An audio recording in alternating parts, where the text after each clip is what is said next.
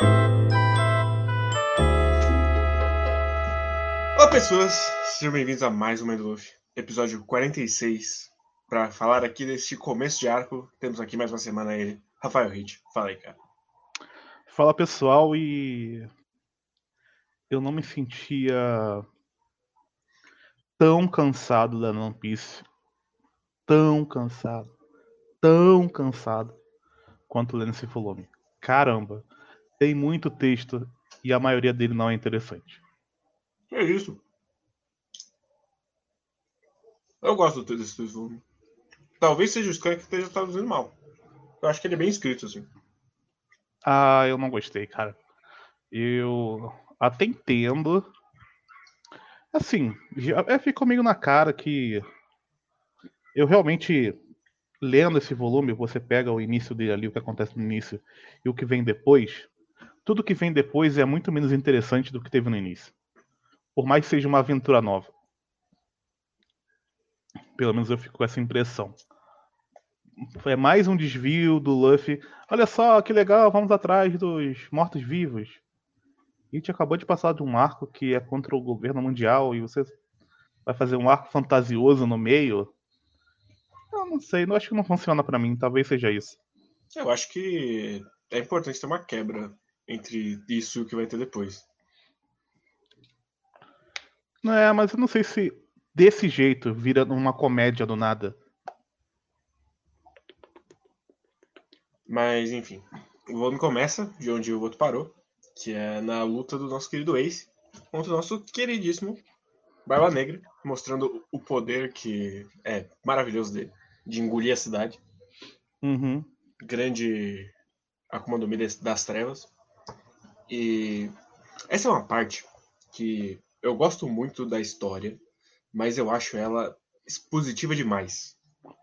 Ele tá muito focado em explicar qual é o poder do Barba Negra. É, então, eu tenho essa impressão também. Só que. E ao mesmo tempo, se ele só tivesse mostrado para da cidade, ele já teria mostrado como é que funciona o poder. Então, meio que não precisava dele explicar a coisa antes de fazer. Não sei. Sim, Mas se tratando do personagem Barba Negra, dele ser aquele vilão que quer explicar tudo que ele faz, tem até sentido, mas é, não precisava. É que depois ele pega, ele toma o um ataque, ele fala, ah, mas é porque a minha Konoha no Mi, diferente das normais, não fica intangível. E aí depois ele toca no Ace e fala, ah, mas o meu poder é que eu consigo sugar a Konoha no Mi de dentro de você, e agora eu consigo te acertar. Então eu, eu acho too much, assim. Então, se, é que tem uma. quase que uma incongruência entre o que você tá vendo e o que e o personagem falando. Porque tudo que ele tá fazendo é legal e tudo que ele tá falando é chato. Sim, basicamente. Se você se não tivesse balões de texto ali, essa parte seria melhor. E eu acho. eu acho engraçado que essa é uma parte que ela faz menos sentido com o que vai virar One Piece depois, assim. Porque o Ace não devia ficar tão chocado que ele toma um soco, considerando o novo mundo, como as coisas funcionam. Ah, então. Essa é a verdade. Eu até pensei nisso na hora também, mas como não, a gente não tá dando spoiler, aí eu deixei passar. Mas realmente, você tem razão. É só a prova número 477 que ele não tinha planejado aquilo. Sim para mim é muito claro que o hack, a essa altura da história, era só aura e pose e apagar as pessoas. Uhum. Ele não tinha os outros. Sim. E devia ter continuado assim, inclusive. Oh, com certeza. Mas aí a gente volta pro nosso querido Sunny e a gente tem o, o momentinho de funcionalidades do barco. Que eu vou dizer que eu gosto bastante. Eu gosto bastante desse pescando tubarão. Aí eles jogam lá e falam: caralho, vocês viram que a gente pegou um tubarão? É, a gente viu. Tanto é que ele comeu todos os peixes que vocês pescaram. Ah, cara. o tubarão voando com a cara machucada, com garfinho e faca na mão é bom demais. E a parte que eu mais gosto, inclusive, desse volume é essa parte, eu acho. Deles no barco. E a parte com o Brook. É que é, é uma do lado da outra, né? Uhum. Vai sequência. Sim, e aí tem todo momento do, do Sam zoando o Sop, porque o Sop não tava lá pra ouvir a história. Uhum. E mas uma das coisas que eu mais gostei desse volume é que ele tá bonito demais. Tá mesmo, isso é verdade. O Oda deu uma trocada na- no traço dele pra dar uma evidenciada bastante assim na- nas sombras, até porque tem parte disso no roteiro. E Uhum. tá maravilhoso. Toda essa estética Tim Burton que ele botou nesse arco, gosto demais. Inclusive, a gente não falou, mas a cena do- dele abrindo o, o buraco negro e as casas destruídas é um bagulho absurdo, né? Sim, Tá muito detalhado ali. Muito bom. e eu gosto muito de como ele fez essa parte já que a gente voltou, que é só o chapeuzinho do Ace caído. E ele falando que. Ah, ele então é foda. Eu, eu fiquei assim, eu fiquei pensando quando eu vi isso. Cara, esse chapeuzinho caído não quer dizer absolutamente nada, se você parar pra pensar. Porque eles se chocam e o chapéu dele cai. Mas como a gente tá lendo em perspectiva, né?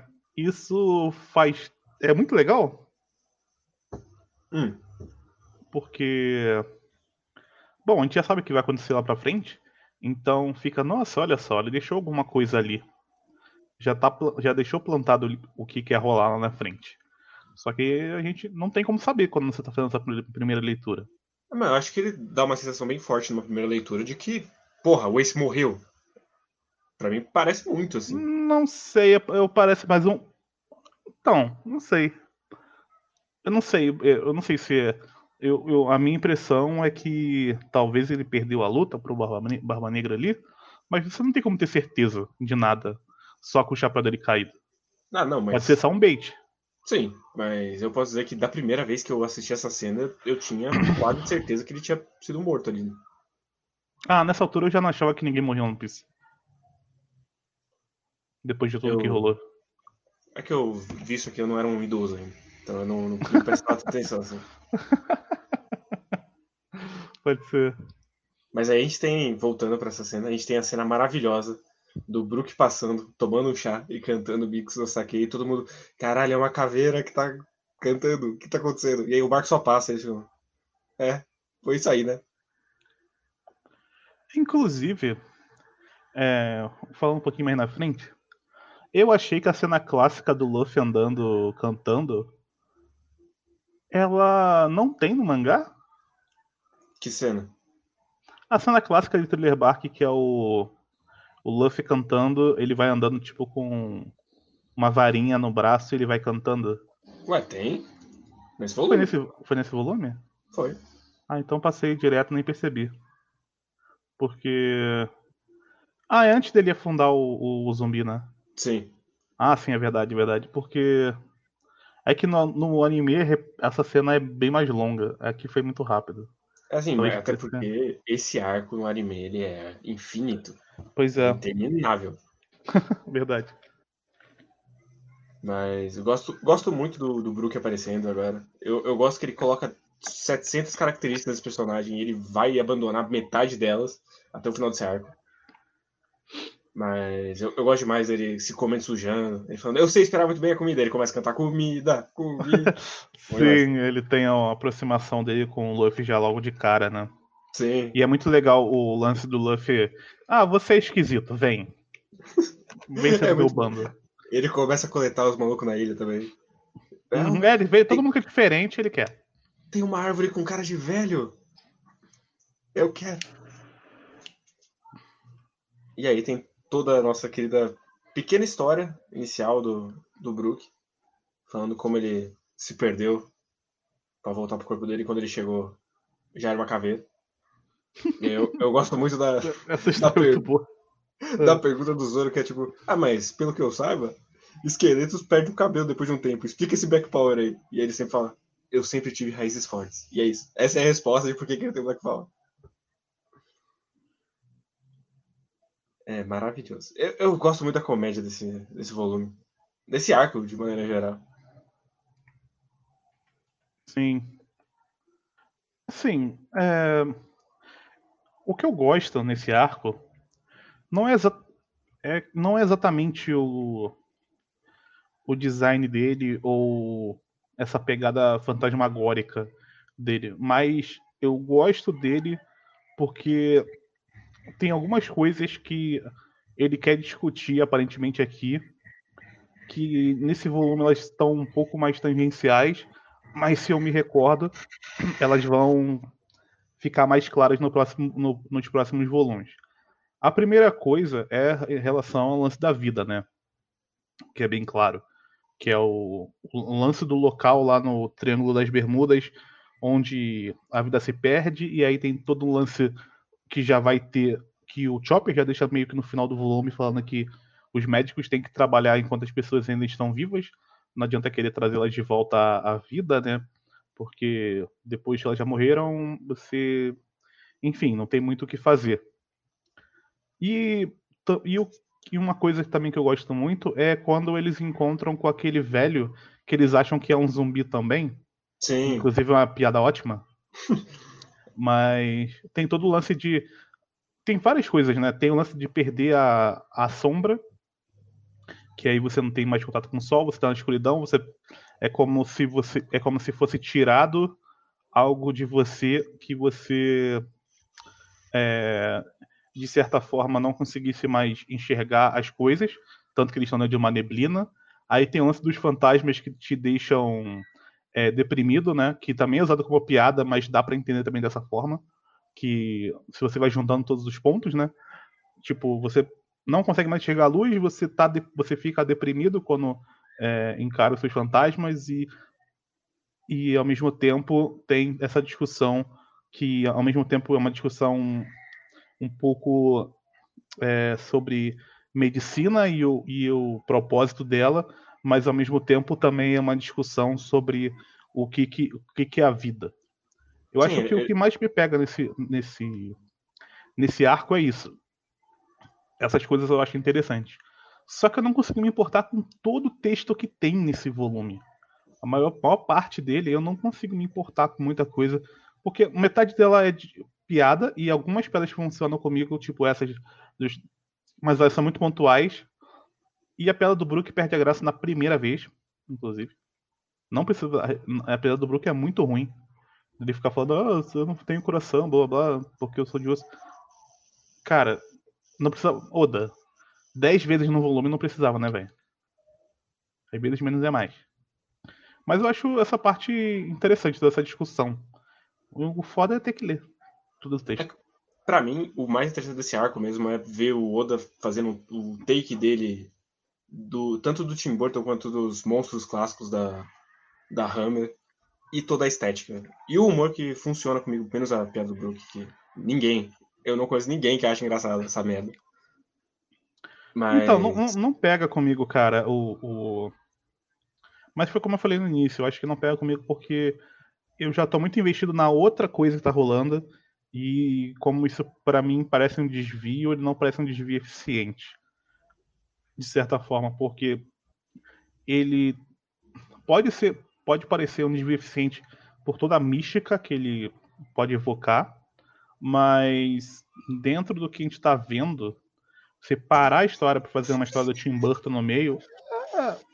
É que, é que eu acho que tem toda uma outra parte de, de One Piece que é a aventura pulp dele, que também é importante. E é uma das coisas que, inclusive, sinto falta hoje em dia, que tudo é. Ele precisa seguir o plot o tempo todo e acaba esquecendo essa parte. Mas é que agora não dá mais, né? Senão o cara vai morrer e não vai terminar, né? É, sim. Mas é justamente isso que é esse arco, que é eles entrando numa aventura descompromissada no meio ali, porque a vida aconteceu. Ah, ainda tem uma coisa que me, que me, me ajuda a ficar mais triste com essa parte, que é ver o Enel em toda a capa, né? Então já, já me dá é, flashback do Vietnã, então isso também talvez me ajude a. Ah, não, velho, olha só. Que tá isso, você tá enfrentando furries? Na lua? Sim, por 15 capítulos já. É, sim, mas... todas as páginas só dando um hit kill em alguém. É porque não, ele não tem o que contar, né? Ele só queria mostrar que tem, tem piratas na lua, e aí. Sim. O resto é embromation, basicamente. Ué, isso é fato. Mas. Enfim, aí eles chegam na ilha e. Essa página da ilha é maravilhosa. Ah, verdade, isso é verdade. Só a página dupla da, das correntonas aparecendo. E é tudo cheio de, de Roldana e Traquitana, bom demais. Inclusive, eu gosto muito do redesign que ele fez na Nami, com, a, com o rostinho mais redondinho, assim. Ele meio que deu uma cortada na testa dela e colocou uma, uma franja, ficou, ficou muito bom. Ah, é verdade, tem razão, não tinha parado pra pensar nisso não, mas é verdade.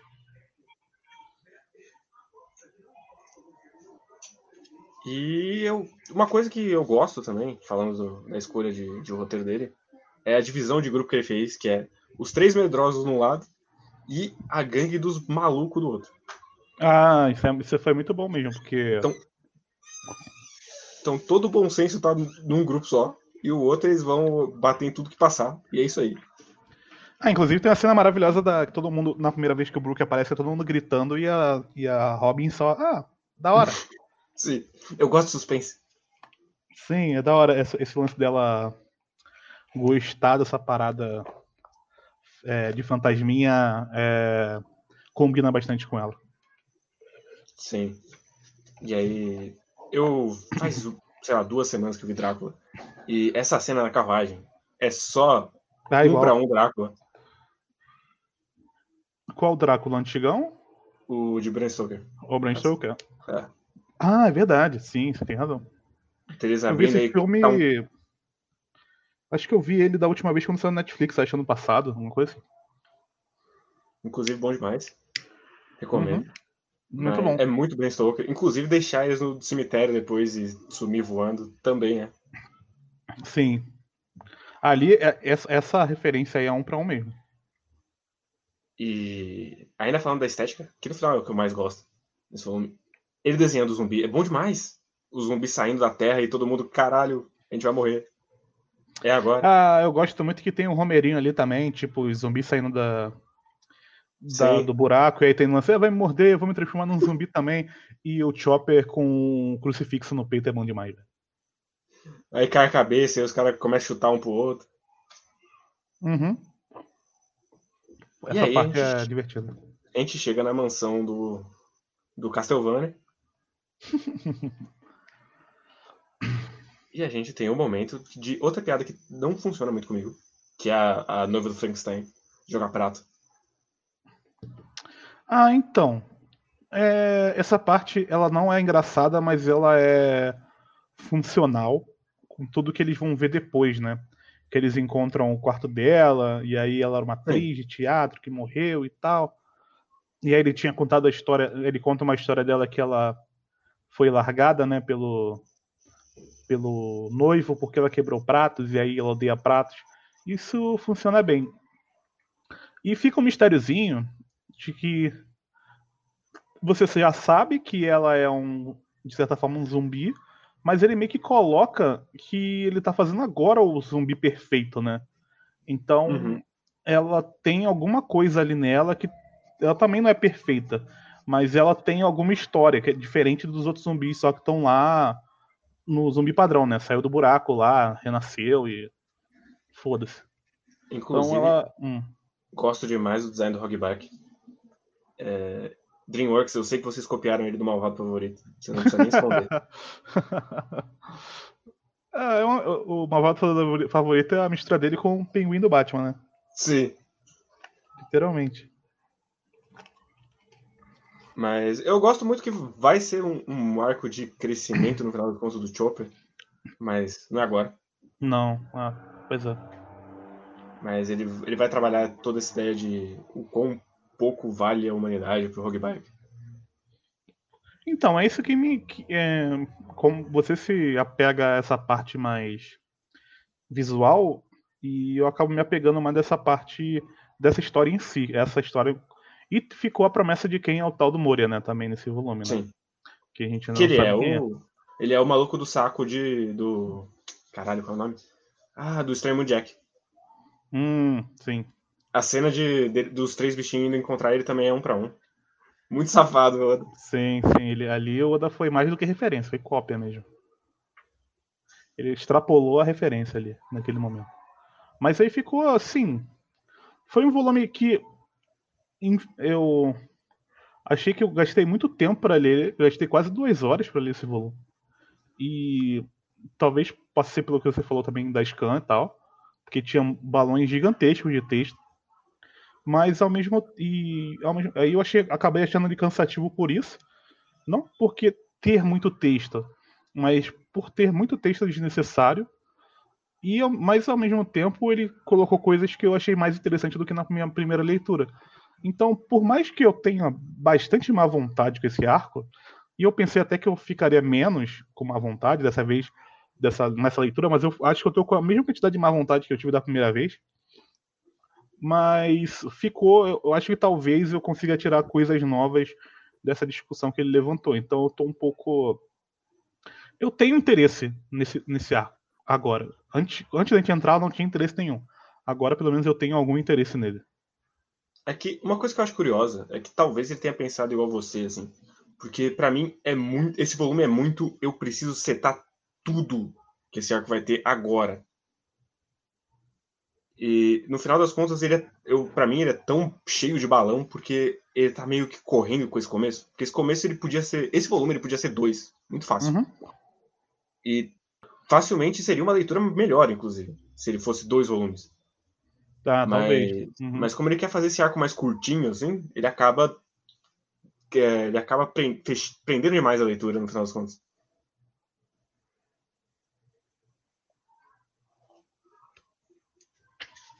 E, inclusive, eu acho que a gente devia comentar que tem a cena do Absalom, né? O cena do quê? Do Absalom no banho. Ah, sim. Que é. Eu, eu entendo de onde ele tá puxando. Ele tá puxando essa porra de slasher. Sim. Mas ele não vai tratar isso. Então é só muito asqueroso você colocar uma cena da Nami sendo abusada no banheiro. É, e fazendo de piada, né? Sim, é, por, por quê? E o, o Absalom é essa criatura desprezível que ele vai carregar esse boneco também ainda, além de tudo. Uhum. Tipo, porra, não. Não, eu acho que não tem como você fazer uma piada engraçada com um cara invadindo uma mina no local onde ela tá tomando banho indefeso. Acho que não tem como você fazer essa piada. Acho que o Hitchcock deixou isso bem claro quando ele fez uma cena com pessoas tomando banho, que é um local, o local onde você está mais indefeso possível. Então, você não faz piada. Ele, se ele tivesse feito um bagulho. É, para ser só, só mesmo. É, Grotesco? Assustador, é. Tipo, uma cena mais. Um pouco mais. É, com. Como é que eu posso falar? Uma cena meio que ela sentindo que tinha alguém ali, entendeu? Sim. Ia ser mais interessante, mas virou uma piada, no final virou uma piada mais ainda, porque teve o lance do que o, o Sop falou pra ela, ah, agora você vai querer me cobrar porque eu tive pelada tal. Aí ela falou, ah, eu vou cobrar menos. Então, tipo, ficou na piada. Então, é, muito desnecessário, né? Talvez eu esteja calejado porque eu tô lendo Fairy Tail nesse momento. Então essa cena meio que não me bateu tanto, vou ser bem sincero. Ah, é porque eu acho que, inclusive, no anime ela é muito pior. Uhum. Ele foi, na medida do possível, do que dá para fazer numa cena dessa, até respeitoso com ela. Na hora de desenhar. E eu só tô muito feliz que a penúltima página mostrou o melhor personagem de One Piece, que é a Air Girl, a peruana. Ela, eu não sei qual o apelo que. Sinceramente, eu não sei qual apelo que você tem com essa personagem, cara. Que isso? Ela é maravilhosa. Cara, não tem apelo nenhum com esse personagem, velho. Nenhum, nenhum, nenhum, nenhum. Zero. Inclusive, quando o bagulho acontece lá na frente, eu fico. Ai, que, que esse boneco tá aqui, velho? Porque não tem por que ela tá aqui. Mas eu não sei, sinceramente, nessa parte eu não tenho muito o que dizer, porque eu não tenho apelo com a Peron. Não tenho apelo com nenhum personagem nesse arco desse, do lado do, do mal. Eu, eu vou dizer que eu gosto do Gikomura também. Aqui. O problema uhum. é que uhum. ele não fica só aqui. Mas se ele ficar só aqui, vai ser legal. É, pode ser. Vamos ver, é. vamos ver. Eu tenho que relembrar agora o que vai acontecer. Daqui pra frente eu já não lembro muito bem o que acontece. Eu lembro eu... do final bem, mas depois eu não lembro muito. Eu lembro mais ou menos, porque eu vi uma vez e li uma vez só. Essa... Daqui uhum. pra frente, inclusive. Uhum.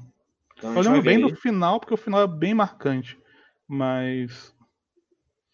Porque o Luffy tem aquela transformação maravilhosa. Mas Sim. fora isso eu não lembro. Mas, inclusive, fica aí o comentário que normalmente não é o caso, mas o... a capa desse volume é muito bonita. Ah, é verdade, que é um. É uma raridade para Piece, que só tem capa Sim. horrorosa. Então, parabéns, Oda. Uma vez a cada 12 volumes você consegue fazer isso. verdade, até mais. Então, eu, nos 58 a gente fala com você de novo. é, verdade. Mas é isso do volume, no final das contas. Ele não é um volume que tem muito o que comentar, apesar de ter uhum. texto pra caralho. Ele é mais. Ele, é, no final ele vai muito de gosto. É, se, a, se o humor funcionar com você, vai ser um volume bom de ler. Se não funcionar, vai ser terrível.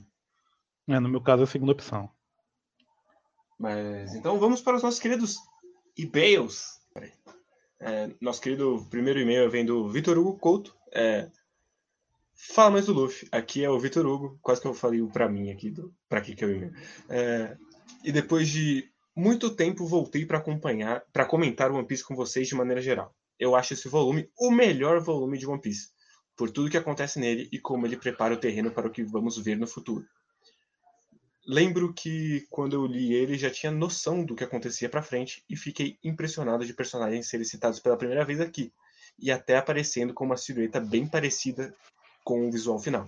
Outra coisa que eu acho muito interessante e mostra como esse volume é importante é como ficou a adaptação dele no jogo Pirate Warrior 3. No jogo, a maioria dos arcos é adaptada em um capítulo do jogo. Esse volume é tão importante e tem tanta informação que ele ganhou um capítulo só para ele.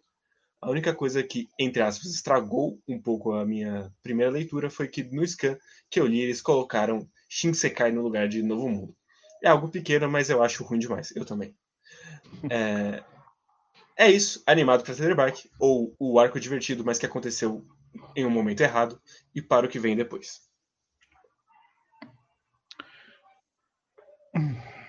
Fuck, B. o, o segundo e-mail do João Vitor Bispo Santana.